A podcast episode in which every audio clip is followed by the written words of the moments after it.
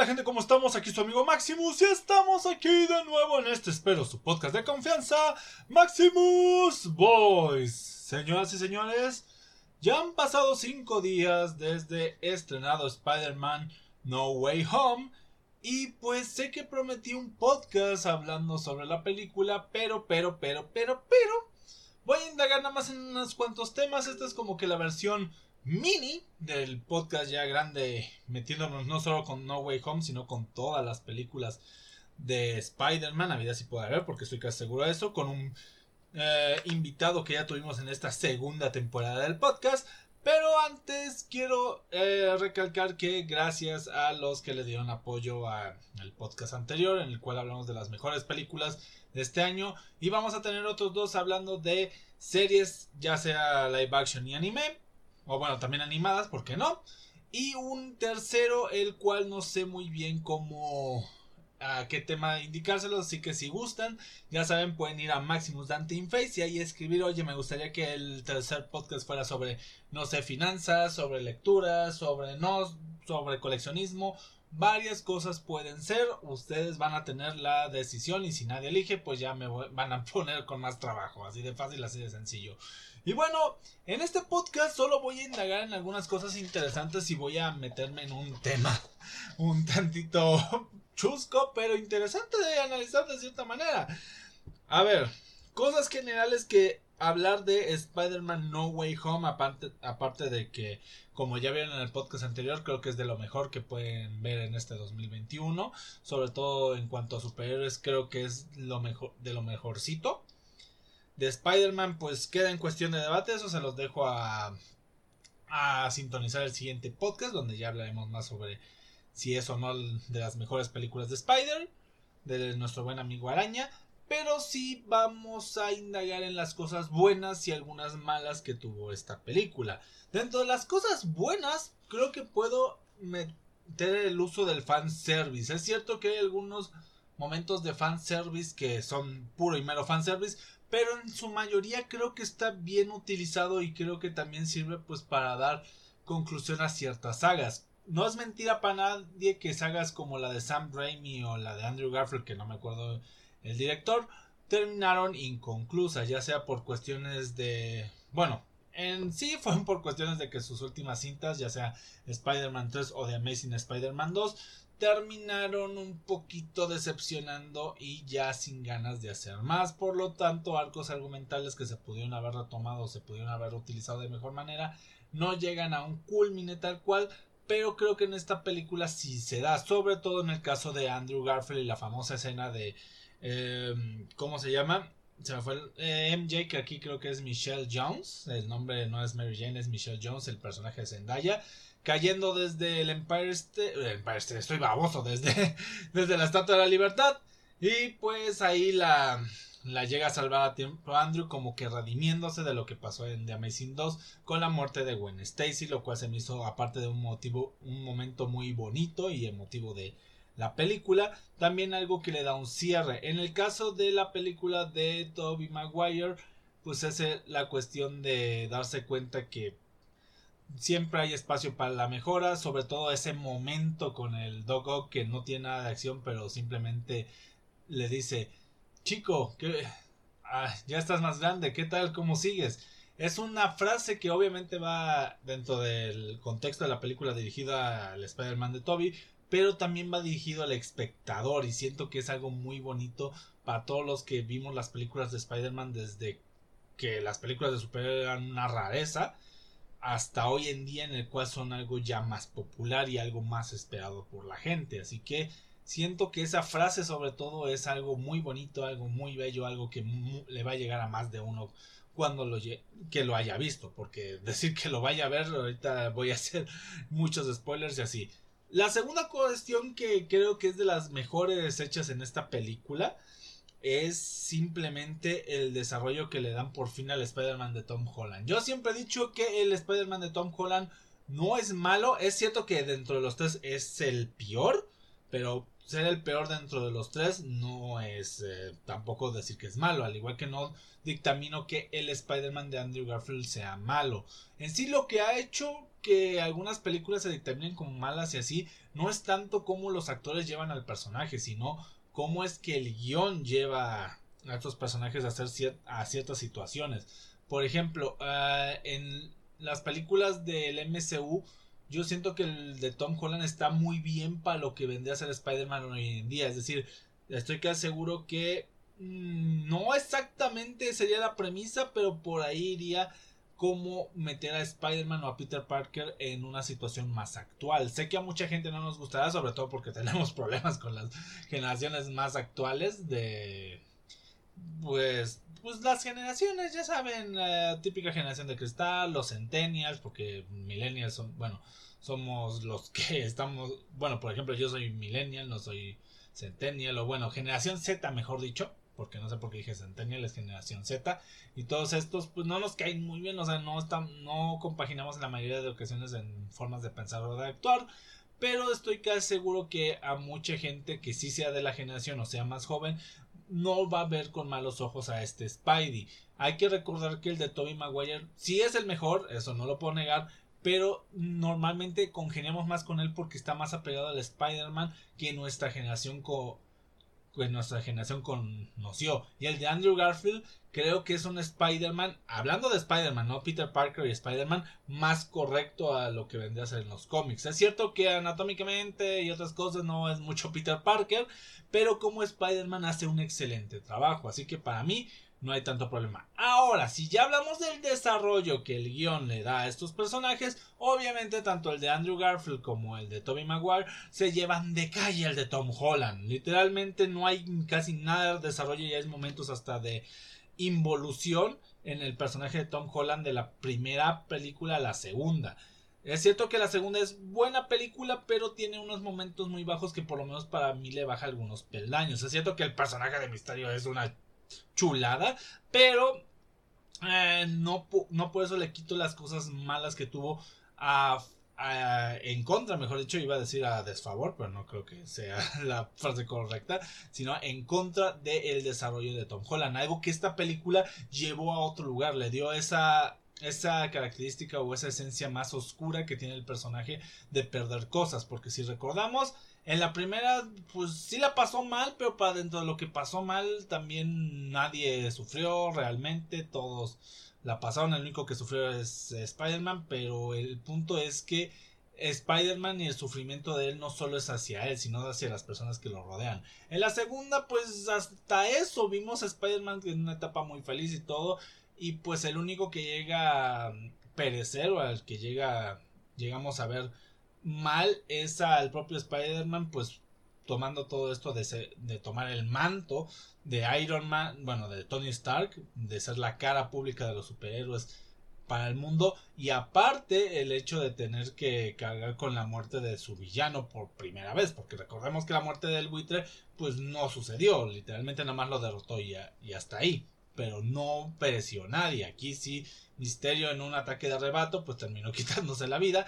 Y pues ya sabemos lo que pasó, las engaños y demás. Pero en esta película sí hay más casos trágicos, la muerte de la tía May, el hecho de él tener que vivir con sus frustraciones y recordando las mismas, la decisión que toma al final de la película de literalmente hacer una especie de lo que vimos en los cómics con el mefistazo de que todos olvidaran quién es Spider-Man y cosas por el estilo, el vivir la vida que ya le conocíamos más a Spider-Man, que es el de estar solo en un apartamento de poca monta y pues ser pues simplemente tu amigable vecino. Y pues ese detalle al final del cambio a un traje más clásico y todo lo demás, creo que también es muy bonito y también es como que una una carta de perdón hasta cierto punto para todos aquellos que decían que Spider-Man dependía mucho de los trajes que hacía Tony Stark, que les regalaban todo pues bueno, este es como que un pequeñito homenaje para el hecho de que de ahora en adelante, si es que siguen haciendo esto, porque hay rumores de que Tom Holland, pues a lo mucho va a ser una película más, de que este Spider-Man tenga esa pues ese camino un poquito más apegado al cómic que recordamos los seguidores de antaño. Igual supongo que tiene que ver porque se han dado cuenta que el personaje de Spider-Man no atrae tanto a las nuevas generaciones, sino a las generaciones ya conocidas. Supongo que los que vayan a crecer con este nuevo Spider-Man ya crecerán con una nueva idea de Spider-Man y pasará lo mismo y así. Por desgracia la nostalgia vende y en este caso pues la nostalgia de ver a Spider-Man aunque en zapatos de un buen actor pero mal llevado o por lo menos a la perspectiva de muchos es así, estaba mal llevado pues da ese esa forma de llevar las cosas. Y por último, y bueno, tercera cosa que veo de las positivas es que la utilización del, de lo que vendría a ser el villano principal, que para los que no sepan, el que termina siendo el villano principal de todo esto es el Duende Verde, ya que es el que termina moviendo los hilos al final de todo y de la mayoría de desgracias que acontecen a nuestro pequeño Spidey, sobre todo ese momento que infarta media sala en donde parece que mata al, al Spider-Man de Tobey Maguire, pero no, pura finta el hecho de que es el responsable de la muerte de la tía May, el responsable de que no haya manera de arreglar las cosas ya que alargó la pelea lo suficiente para que el Doctor Strange no pueda retener las cosas de la manera correcta, además de que el responsable de que se destruya el cubo donde estaba todo contenido. Y entre más cosas, pues creo que está bien llevado porque como que siempre nos, nos estaban jugando la carta con que es bueno, es malo, nada más está fingiendo, tan tan, para que en el momento clímax, antes de llegar a los puntos finales de la película, se revele como el que está orquestando todo detrás, pues para simplemente hacer sufrir más a Spidey. También los villanos como el Doc Ock, que, Doc Ock, que bueno, no me gustó que se burlaran de él, pero está bien como... Es que el caso del doctor Octavius es raro porque en la mitad de la película es villano, pero en la otra mitad de la película es más como un aliado secundario que... Mm, y es entendible porque todo esto desde las películas de Sam Raimi vemos que el doctor no es malo per se, solo que estas garras potencian todos sus lados negativos, su lado orgulloso, su lado de saberlo todo, su lado más avaricioso, y pues lo lleva a hacer todas las cosas que llegamos a ver en esa película. Pero ya vimos que arreglando ese chip, pues el doctor Octavius en sí es una buena persona y una persona que ve por las cosas buenas que por encima de sus intereses personales. También está el caso de Electro, que creo que le dieron mucho protagonismo para lo odiado que era el personaje, pero supongo que también era un caso de reminiscencia y juegan mucho con eso de que de una dimensión a otra pasa de ser un, este chiflado o literalmente un, ¿cómo decirlo? No muy agraciado a ser Jamie Foxx, literalmente en un traje con poderes eléctricos. Los que no brillaron tanto fueron el caso de Lagarto y Sandman porque pues uh, trajes un poquito no sé, como que no llamaron al final tanto la atención. Y a esto también quiero llegar a un pequeño debate interno y una pequeña plática que me hizo una, una amiga cuando, cuando se vio la película y es el hecho de que, pues para ser villano no, no hay que ser tan tontos. O veamos los ejemplos de Spider-Man y de Batman. O sea, uno es un genio empresario, eh, hablando del Duende Verde. Otro es un físico, un físico, un científico en física reconocido como el doctor Octavius y un ingeniero en el caso de Electro, por no mencionar al doctor Connors que en el papel de lagarto y el único que pues no tiene cómo defenderse académicamente pues sería el Sandman, pero pues ahí está, una excepción a la regla.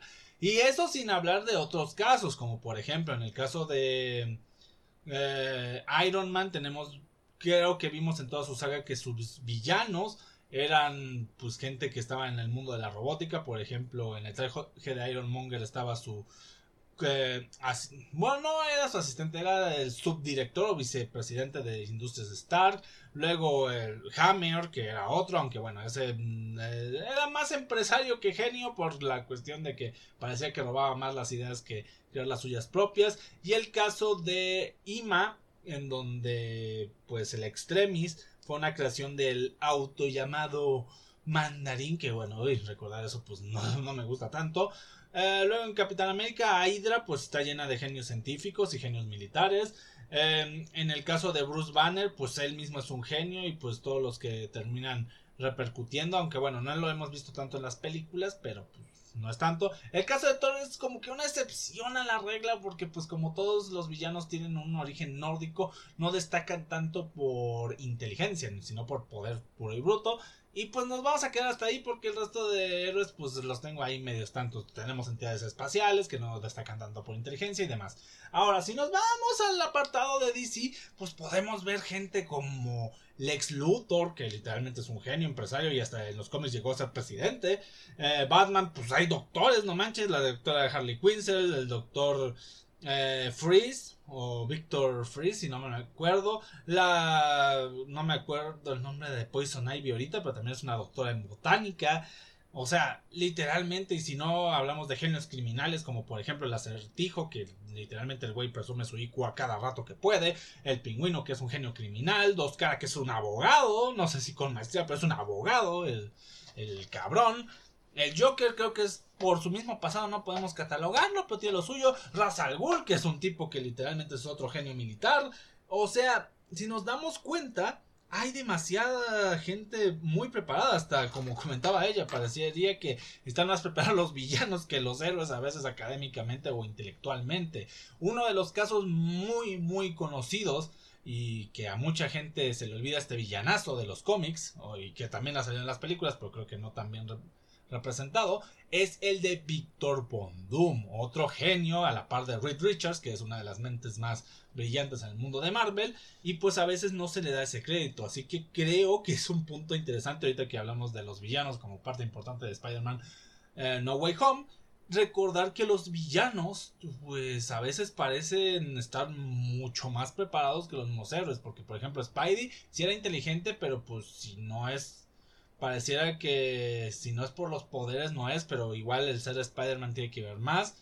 Igual eh, Iron Man pues ya era inteligente de por sí, pero pues tuvo que pasar por varias cosas, tanto morales como de dificultades pues para darse cuenta. Es decir, son personas que si no hubiera sido por circunstancias del destino no hubieran llegado, pero hay villanos que pues se podría decir que nacieron simplemente pues abusando de esa maldad o de ciertas cuestiones o fueron provocados como dicen en muchas ocasiones en los cómics de Batman por el mismo héroe. Así que pues supongo que ahí tiene alguna dualidad pero sí si algo nos muestra es que en este mundo no puedes esperar ser súper sin siquiera intentarlo o formarte o empeñarte en serlo. No es como que simplemente ay me llegó y voy a ser súper no tienes que tienes que empeñarte en serlo porque por ejemplo Bruce Banner aún sin el Hulk es una persona muy inteligente y muy lista igual pudo haber eh, apoyado como un personaje de support y así. Iron Man no necesitaba lo que le pasó, pero lo que le pasó lo motivó a hacer las armaduras que conocemos. O Capitán América, eh, bueno, ese es un caso la singularidad y así. Pero como les comento, es más en el caso de los villanos donde llegamos a ver estas cositas. Pero les digo, son cosas que en, tal vez en otra ocasión llegaríamos a profundizar más sobre la profundidad del villano y cosas por el estilo. Ahora, las cosas que no me gustaron son dos muy claras y voy a atacarlas de manera rápida y contundente. La primera, y creo que la más importante que no me gustó, es la lentitud del inicio de la película.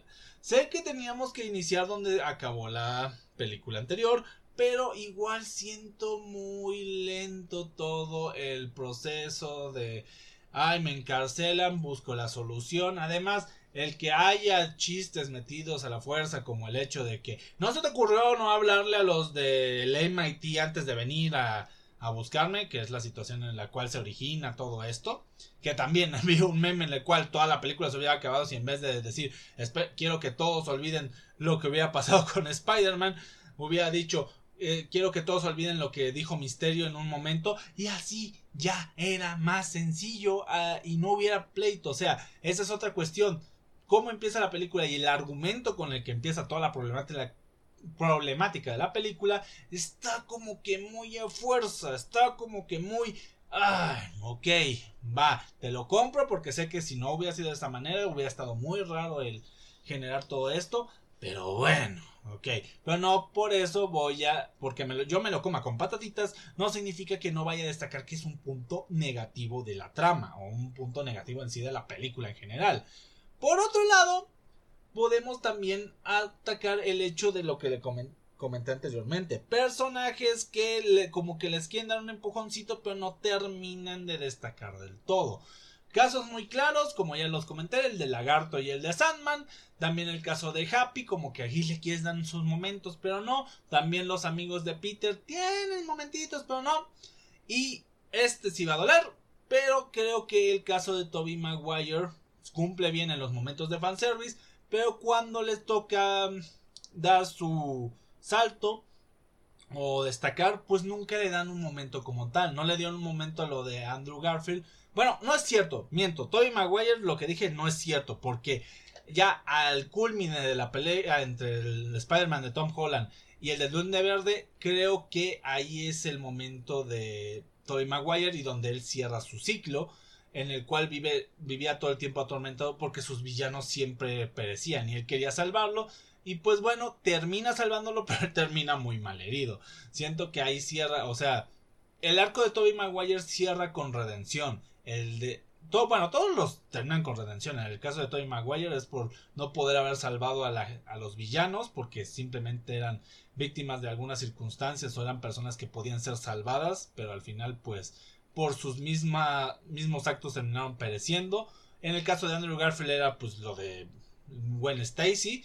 Y el de Tom Holland pues eh, fue un arco que se abrió ya al final de la película, pero él mismo se pudo tomar y es como que una como una combinación de ambos arcos, porque tanto es redención por no haber podido salvar a la tía May, como la cuestión de que la muerte de uno de sus villanos haya repercutido en todo lo que repercutió y también la toma de decisión, pero sí hay pero sí sobre todo en los villanos y en los secundarios de películas anteriores creo que se toma eso muy muy mal de, de no darles pues ese esa oportunidad de brillar, por no llamarlo de otra manera.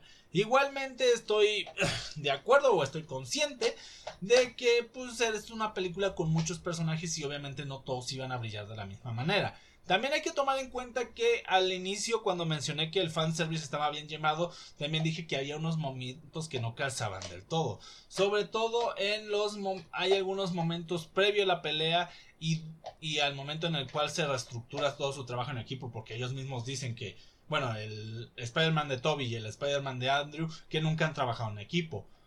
Y hay momentos en los cuales ese fanservice no llega a destacar tanto porque, por ejemplo, cuando están todos ah, en conjunto para ya ir a pelear, como los trajes de la noche no se distinguen tanto, no te llegas a dar cuenta si está peleando el Spider-Man de Tobey Maguire o si está peleando el de Andrew Garfield o el de Tom Holland. No te das cuenta cuál es el Spider-Man que por el cual estás sufriendo o estás viendo pelear o por el cual te estás emocionando en el momento. Es siento que hay momentillos en los cuales deslumbran, pero hasta ahí. Y pues previo a la pelea hay mucho fanservice, pero es puro fanservice ahí sin más. Como por ejemplo mencionar lo de las telarañas, es fanservice, pero bueno, se ve como desahogo y sin más. Pero mmm, fanservice conceptual creo que como diría sería el cierre de los arcos, los momentos con algunos de los villanos, sino que con todos, bueno, creo que nada más con algunos y hasta ahí. Y bueno, esas serían las cosas positivas a recalcar y las negativas. Ahora, ¿cuál es mi conclusión con la película? Creo que sí es de las mejores de Spider-Man, pero dudo mucho que sea la mejor.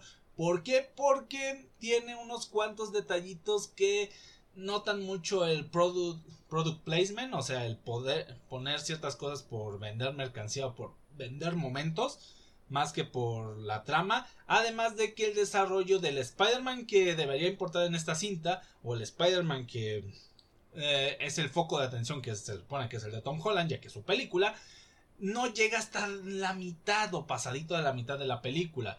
Por lo cual sientes muy lento ese inicio al llegar a esa conclusión. Además de que hay escenas que nos pintaron muy icónicas, muy hypeantes, como la del puente, que la verdad se sienten muy escasas o que literalmente pudiste haber visto el trailer y es lo mismo que ver esa escena. Pero en sí es una muy buena película. Creo que de las de superhéroes, creo que es la que más cumple en todos los aspectos, tanto entretenimiento, factor técnico, guion y demás.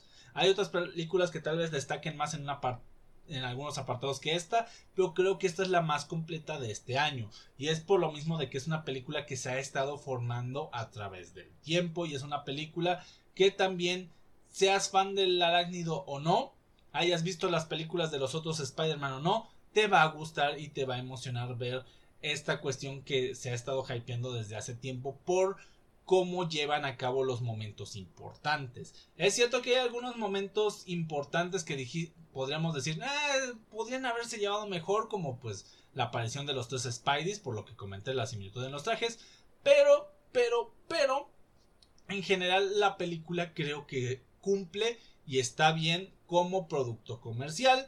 Como película en general, creo que lo he comentado muy pocas veces. Hay muy pocas películas de superhéroes que destaquen a un nivel más allá. Pero para los fans, definitivamente rondaría ahí entre un 8 o un 9. Ya si eres muy fan de Spider-Man, creo que igual le puedes dar hasta un 9 y tantos. Pero entre un 8 y 9 está bien. Como película fuera de el género de superhéroes o fuera de un producto mercantil, yo le daría un 775. Y bueno, igual un amigo diría que estoy siendo muy generoso, pero es mi perspectiva y en cuanto a lo que te, eh, te ofrece como película.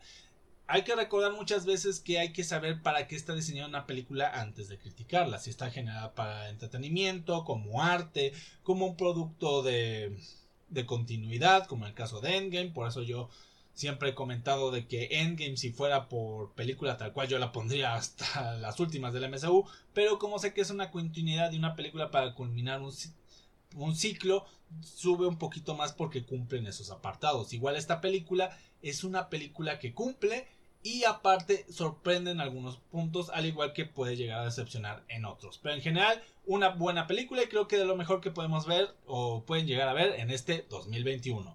Bueno, sin más, espero les haya gustado este episodio de podcast. Creo que fue hasta más cortito, pero bueno, aquí nada más hablamos de una película, en el otro de manera reducida, pero hablamos de muchas más obras. Espero les haya gustado. Ya saben, pueden seguirnos en el resto de nuestras redes sociales. En el Instagram estamos como Maximus Collection. Ahí estamos subiendo todo lo de coleccionismo y otras cositas que tenemos aquí en el estudio. Igualmente está Maximus Dante Face, que ya les comenté. Ahí pueden pasar a dejar de qué quieren el tercer podcast de, de esta saga de fin de año. Que el siguiente lo vamos a estar subiendo el día miércoles o jueves por ahí. Porque no aseguro de todo tenerlo para el miércoles. Igualmente tenemos.